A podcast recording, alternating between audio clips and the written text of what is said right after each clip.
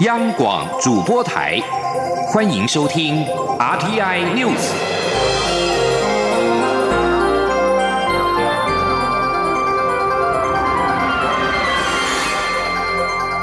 听众朋友您好，欢迎收听这节央广主播台提供给您的 RT News，我是张顺祥。立法院的新会期已经开议，行政院跟民进党立法院党团今天将召开行政立法协调汇报，敲定这个会期的优先法案。行政院准备提出强台保台的经济法案，立法院也拟定把重罚虐童、酒驾等重大的民生法案入列。民进党团表示，初步会诊重大优先法案超过百案，等待行政立法协调汇报研议，在经过民进党团的会议讨论之后，就可以定案。央广记者刘玉秋的采访报道。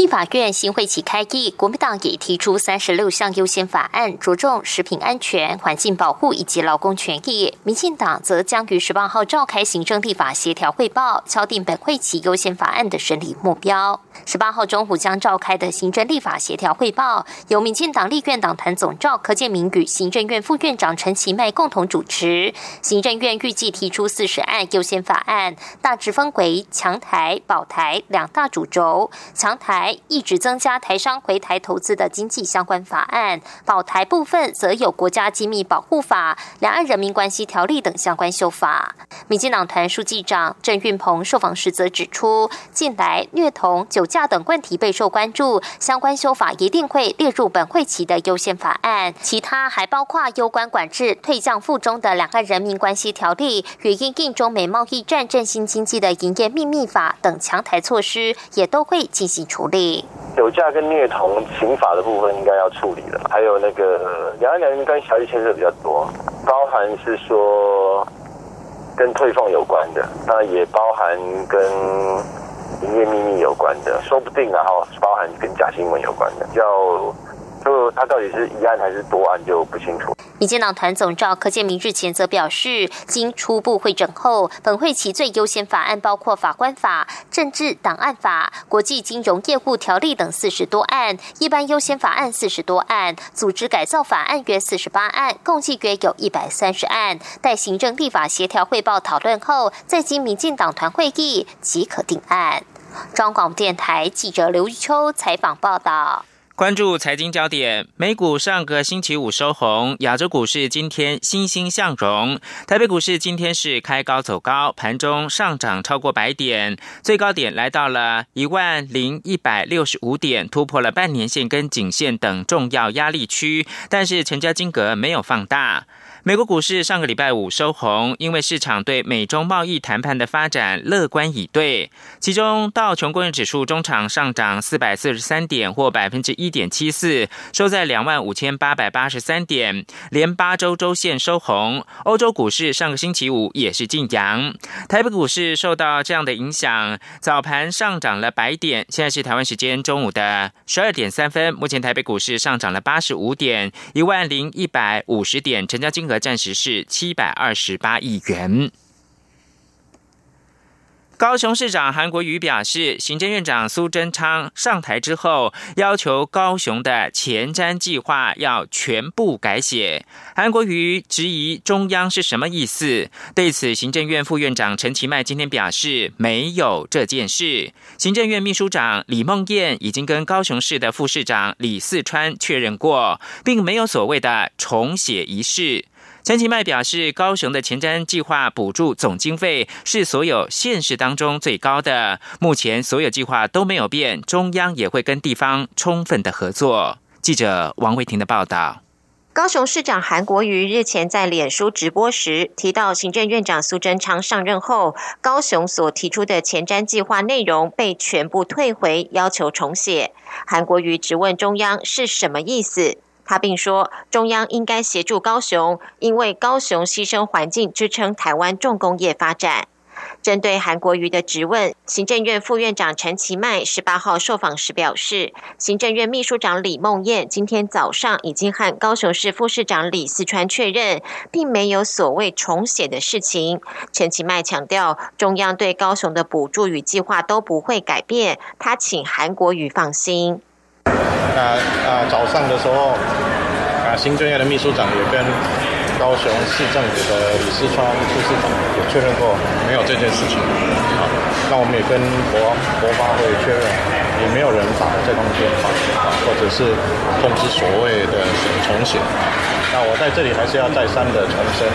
那中央对于高雄的所有的补助跟计划核定的这些都不会改变。好，那建设高雄啊是中央地方大家共同努力。陈其迈表示，高雄在前瞻计划获得的总经费总共约新台币两千亿元，其中一千四百亿元由中央补助，是所有县市中补助金额最高的。可见，民进党政府特别照顾高雄发展。陈其迈表示，中央会和地方好好沟通，一起合作建设高雄。中央广播电台记者王威婷采访报道。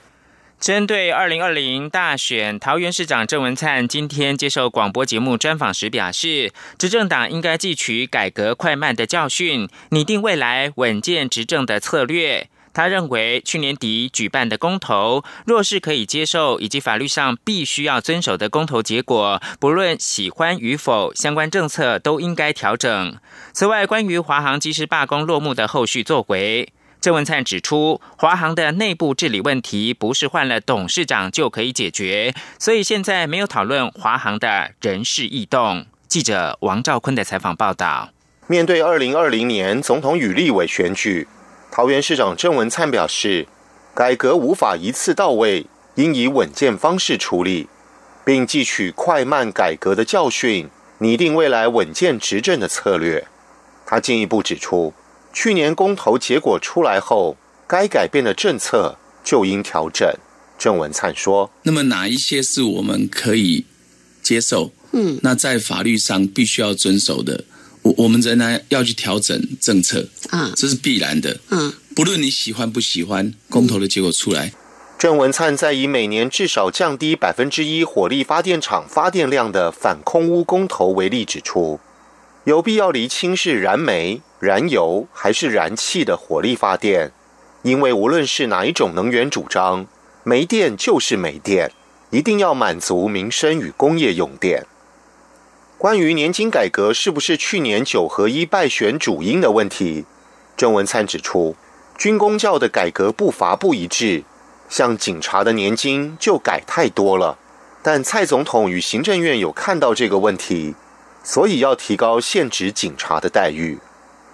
至于华航机师在春节期间罢工，郑文灿表示，此事影响乘客权益，对民进党政府当然有伤害。但管理阶层采取比较强硬的谈判策略，我认为这是错的，因为面对罢工这样的合法权益，必须在最短时间内找到劳资双方的平衡点。郑文灿透露，罢工第五天时，机师工会有联系桃园市政府，想了解劳资达成协议的可能性，但郑文灿不愿鞠躬，他强调退场方案是行政院副院长陈其迈。交通部长林佳龙、劳动部长许明春及他等四人都有的共识。郑文灿认为，民航法规与劳动法规的落差，交通与劳动部门应做协调；而华航内部治理的问题也必须彻底检讨。因此，目前没有在讨论华航高层人士，也没有保核暖宣与否的问题。此外，长荣航空空服员酝酿四月罢工，郑文灿表示。此事要尽最大诚意斡旋，但长荣也应拿出智慧跟诚意来解决。中央广播电台记者王兆坤台北采访报道。国民党主席吴敦义接受美国之音专访的时候，谈及党内总统初选机制时说：“全民调在二零六、二零一六年已经示范过是不可靠的东西，才有后来召开临时党代表大会，废除由全民调提名者征召当时的党主席参选，伤害到党的元气。”吴敦义说：“全民调的重大风险跟缺点，就是在二零一六年出现过，民进党一定会灌票给最好打、最弱的对象。”而谈到两岸关系，吴敦义说：“两岸统一或者是独立，不是道德问题，而是现实选择的问题。”他认为要统时机还没有成熟，要独则是会造成严重的状况，因此他坚决的反对台独，这是国民党最基本立场。吴敦义认为，跟大陆同为炎黄子孙，都是中华民族儿女，亲近一点是好事。很多台商娶了大陆的太太，也有大陆女士嫁来台湾，是血浓于水的感情。至于美国是很好的朋友，跟美国亲近是基于国家共同利益，礼尚往来，跟美国好也是自然的事。凡事自然，不被勉强，都是好事。高雄籍油钓船“俊荣号”十一号在大西洋海域作业起火。高雄市政府海洋局今天证实，有五名的菲律宾籍渔工失踪，其余六十四名渔工已经安排抵达乌拉圭蒙特维多港，海洋局会提供业者必要协助。台湾区远洋鱿鱼船鱼类输出业同业工会表示，由于季刚刚开始，很多船只已经前往作业。俊荣号是在西南大西洋一带作业的时候发生意外，事故原因等待厘清。高雄市府海洋局长赵少莲表示，经过跟船公司的联系，业者说明船上有六十九名的船员，救起了六十四人，另外五个人失踪。被救起的船员已经由海域附近的其他船只协助安排到乌拉圭的蒙特维多港。俊荣渔业公司会安排外籍渔工返回各自国家。至于四名台籍渔工返航的时间会持续的追踪。焦点关注到美国。美国总统川普日前表示，不会急于求成，不希望有核子试验跟弹道飞弹发射等试验。对此，韩国媒体报道，有人担心是否会把目标设定为北韩核冻结，而不是非核化。南韩《东亚日报》今天报道，川普在美国当地时间十五号举行记者会。谈到去年在新加坡举行川金会后，北韩停止核试验跟弹导弹飞弹发射的成果时，强调维持对北韩制裁的立场。不过，他也表示希望在越南河内的峰会跟第一次一样成功。而路透社今天则是报道，三位知情人士表示。在平壤试图向外国航班重新开放部分领空之际，美国已经阻止联合国机构改善北韩民航的努力。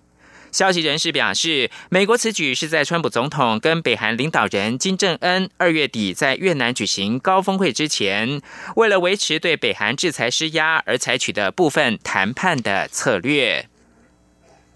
而在美国内部，共和党当中第一个争取二零二零年大选提名、挑战美国总统川普跟麻州前州长威尔德十七号表示，川普在白宫再作怪六年将会对美国不利。威尔德说，川普为了取得在美墨边界筑墙的经费，十五号宣布国家紧急状态，显示他准备分裂国家。而美国加州检察长贝塞拉十七号也表示。总统川普宣布国家紧急状态，以取得美墨边界筑墙经费一事，加州当局很快就会提出法律诉讼。川普的高级顾问米勒则是反驳表示，川普宣布国家紧急状态，可以使得美国的墨西哥边界数百英里围墙在二零二零年总统大选之前新建完成。米勒还呼应川普的论点，认为不安全的边界会让毒品跟犯罪大量的涌进美国。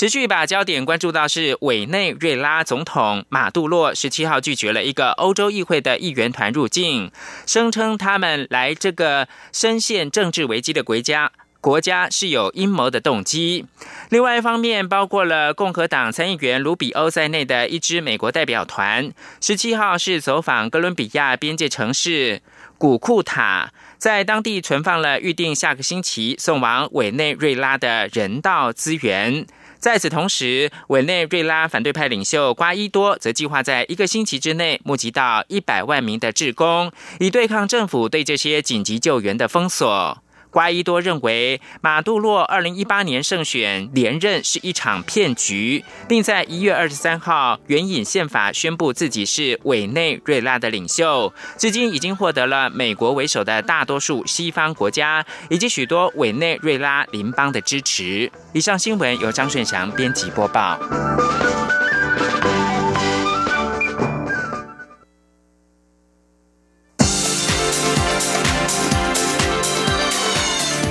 是中央广播电台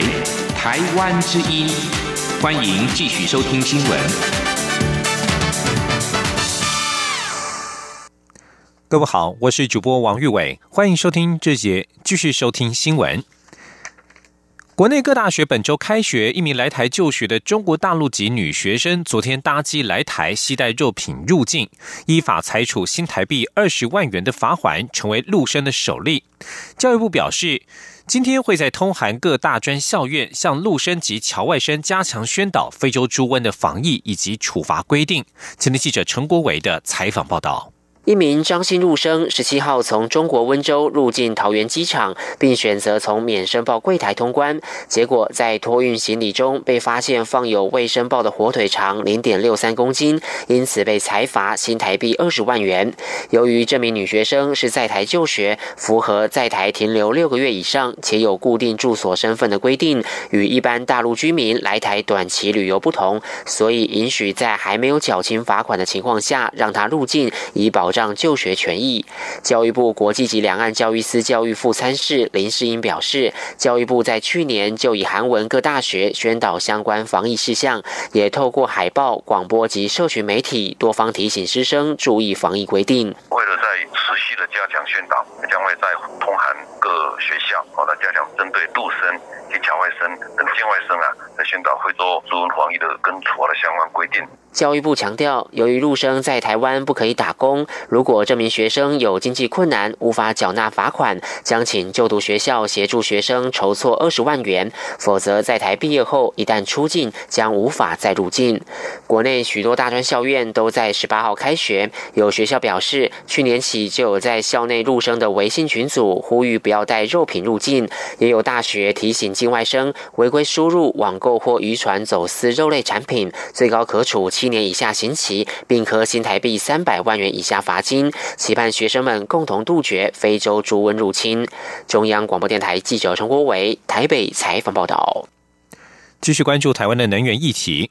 马英九基金会及长丰基金会今天共同召开记者会，质疑经济部提出的新能源政策不遵从公投结果。行政院前院长江宜桦受访时表示，民众需要的是国家的发展及供电的稳定，希望能够以客观、理性、专业的方式处理，不要视为政党的对抗或操作。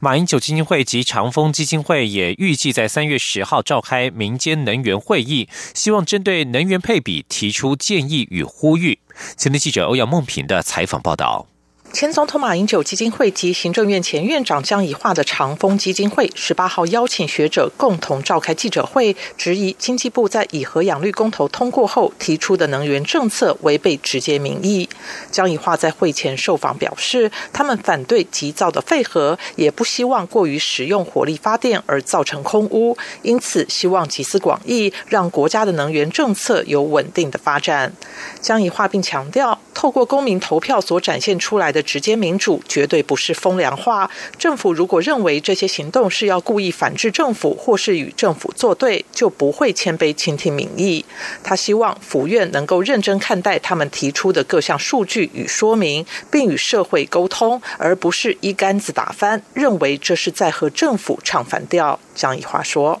我们民众所需要的，其实就是国家的发展是必须要有稳定的供电。那就如我刚刚所讲的。”我们既不希望有空屋的问题，我们也要认真的面对核废料要怎么处理的问题。这些其实是可以用比较客观、理性、专业、科学的方式来处理，而不要一下子就把它说成是啊，不管是政党的对抗，或者是有意的操作。这样的话，对国家政策的讨论就不会有任何的帮助。马英九基金会执行长肖旭曾也指出，去年通过以核养绿、反空污、反深澳三项公投，代表民众不信任当今政府的能源政策。对于这个结果，政府只说尊重。他要请教蔡英文总统，如果连直接民意都不遵守，还会遵守什么？他并批评蔡政府以政治性的意识形态处理最需要专业、中性看待能源问题。肖旭曾最后指出，马英九及江宜桦将在三月。十号共同召开二零一九民间能源会议，广邀产业、企业及学者等各领域人士，共同为未来的能源发展找到出路，也希望为政府的能源配比提出建议与呼吁。中央广播电台记者欧阳梦平在台北采访报道。而针对马英九、将一话抨击政府的新能源政策，行政院长苏贞昌日前表示，如果可以找到放置核废料的地方，当初就不必封存核四。苏贞昌并且强调，政府一定会努力维持稳定供电，减少污染，大家一起努力，不要只讲风凉话。继续关注的是国际间的资讯安全议题。中国华为公司五 G 产品安全性持续受到质疑。美国副总统彭斯星期六十六号在慕尼黑安全会议上发表谈话时指出，中国的法律要求像华为这样的公司为北京庞大的安全机构提供方便，以获取其网络和设备当中的任何数据。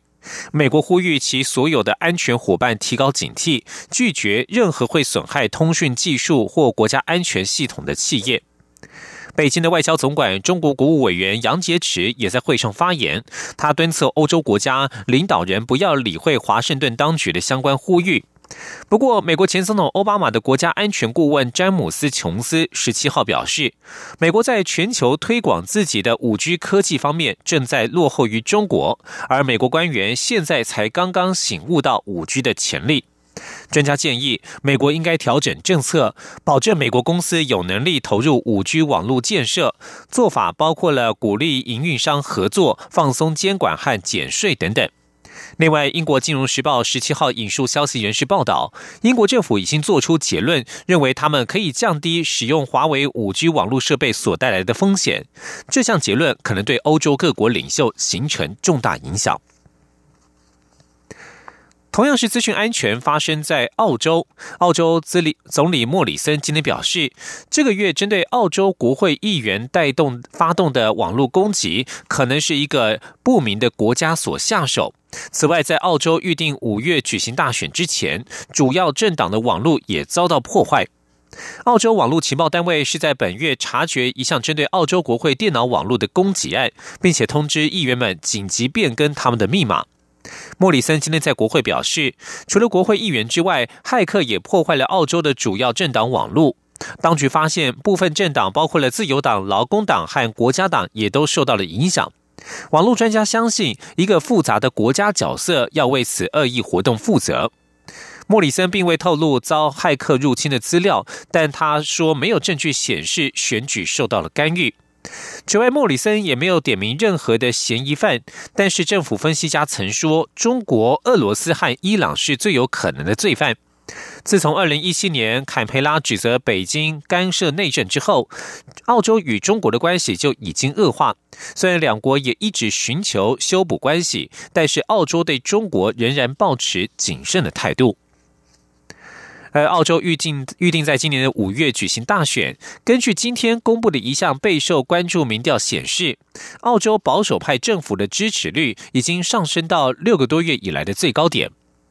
费尔法克斯伊普所今天出炉的民调显示，根据澳洲的偏好投票制，当选人由优先次序的选举制度产生，使得来自小党派的选票会被重新分配。而目前，澳洲总理莫里森的联合政府在两党偏好的基础之下，以百分之四十九落后于反对派劳工党的百分之五十一。这项民调上一次在去年十二月进行的民调显示，澳洲政府落后百分之八。尽管民调依然落后，但这已经是莫里森政府自二零一八年八月前总理滕博尔被逼宫下台以来的最好表现。澳洲大选预计在五月中旬以前登场，届时选民将决定是否让莫里森所属的保守自由党赢得第三任期。莫里森已经在十一号打响争取连任的起跑枪，承诺会在危有会在危险有时又邪恶的世界里保障澳洲人的安全。然而，《澳洲人报》上周公布的一项民调则显示，澳洲保守派政府恐怕将在五月的大选遭遇重大挫败。继续关注的是国际经贸议题。进口车与零件是否威胁国家安全？美国商务部十七号提交汽车关税建议报告给美国总统川普，并且概述解决这个问题的选择方案，其中包括是否要向进口车课征关税。德国汽车工业协会十七号发表声明表示，来自澳洲的进口车不会威胁美国国家安全，这与德国总理梅克尔十七号的言论是相呼应的。德国汽车工业协会声明指出，近年来光是德国汽车产业在美国就大约有三百间工厂，并且为美国创造超过十一万三千个就业机会。这一切都壮大了美国，并不是安全问题。还说，美国商务部把欧洲汽车出口列为国家安全威胁的任何决定都是不可理解的。梅克尔十六号在慕尼黑安全会议表示，许多德国汽车都是在美国制造且出口到中国。假设那被视为针对美国的安全威胁，那么德国将会感到非常的震惊。即将焦点转到梵蒂冈。天主教教宗方济各本周将召集来自全球的主教在梵蒂冈举行高峰会，讨论如何处理令天主教会苦恼的儿童性侵丑闻浪潮。外界对这一场会议抱以热烈期待。来自全球各州的约一百个主教团的领导人将参加二十一到二十四号举行的这场会议，讨论对未成年人的保护。受害者团体要求会议应该对如何对抗恋童癖规划具体行动。教宗方济各要求参加会议的主教在会前与各自国家性侵受害者谈话，但是他淡化了外界对这场会议抱持的期待。方济各十七号表示，他希望以这场会议作为教会强力承担责任的行动。这场会议的目的是提供机会，改善对教会内未成年者遭性侵这个全球现象的意识。在非洲、亚洲以及中东地区，许多人仍然否认这个现象，说这只是西方的问题。而在全球许多地方，关于对儿童施暴的讨论，甚至是对性的讨论，都是禁忌，促使梵蒂冈在本周举办这一场教育会议。一些性侵受害者也受邀参加了会议，特别是他们的困境在自身国家遭到忽视。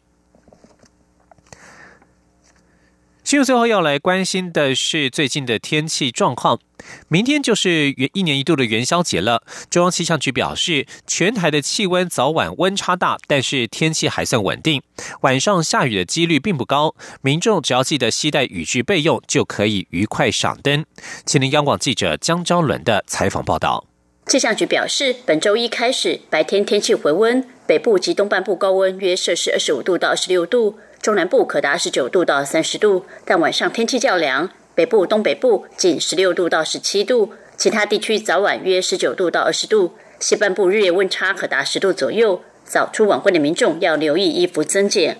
由于华南云雨区东移带来比较多水汽，周一十八号天气比较不稳定，北部东半部有局部短暂阵雨，并有局部较大雨势发生的机会。中南部也有零星短暂阵雨。周二十九号是元宵节。晚上下雨的几率明显降低，民众只要携带雨具备用，全台各地都可愉快赏灯。气象预报员刘仁伟说：“那明天温元宵节温度跟今天差不多，在北部东半部可能还是有些局部短暂阵雨，中南部有一些零星短暂阵雨的几率，但是各地不下雨的几率在晚上来说呢是比较高一点。降雨的话，雨势也不会太大，所以只要记得携带雨具备用，还是可以愉快的赏灯。周三、周四周五的天气也不错。”周六、周日因为受到东北季风影响，各地气温明显下降。北部高温约十九度到二十度，北部东半部也有局部短暂阵雨，中南部则是多云天气。中国电台记者张昭伦台北采访报道。